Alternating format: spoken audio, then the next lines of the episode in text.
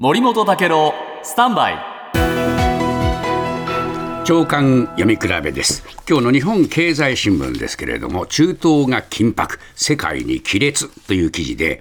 えー、欧米はハマスの攻撃をこれテロと決めつける。そしてアラブ諸国は連帯へ外相会合と、まあ、こういう流れだというふうに、えー、報じてるんですね。はい、で分かりやすいのはアメリカでですね、えー、もうイスラエルは悪意ある攻撃に反撃する権利があるんだとバイデン大統領が演説して、ハマスへの報復をもう容認した、アメリカはもうこれ、イスラエル寄りにはっきりしてるんですね。で欧米は、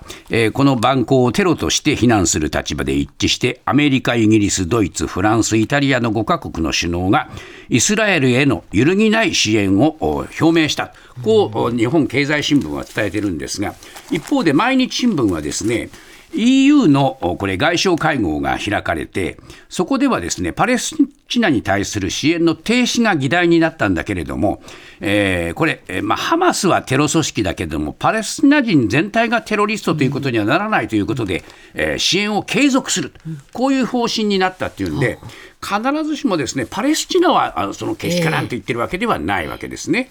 で両氏が共通しているのはやはり今後はイランの動向だと言ってるんですがこれはまああのその通りでしょう。で読売新聞はそのイランが外交攻勢に乗り出したと報じてまして緊急外相会合の開催を提唱する。これね、えー、イスラム協力機構という組織をもう一遍、えー、この集めようという話になっている。やっぱりですねパレスチナ問題をめぐってシーア派スンニ派を問わず中東のイスラム諸国は歴史的にパレスチナをこれ一致して応援して支持してきましたので、これでイスラム圏が対イスラエルで結束すれば、イランにとっては思惑通りになる。こういう立場なんですね。あなたの平成間違ってます。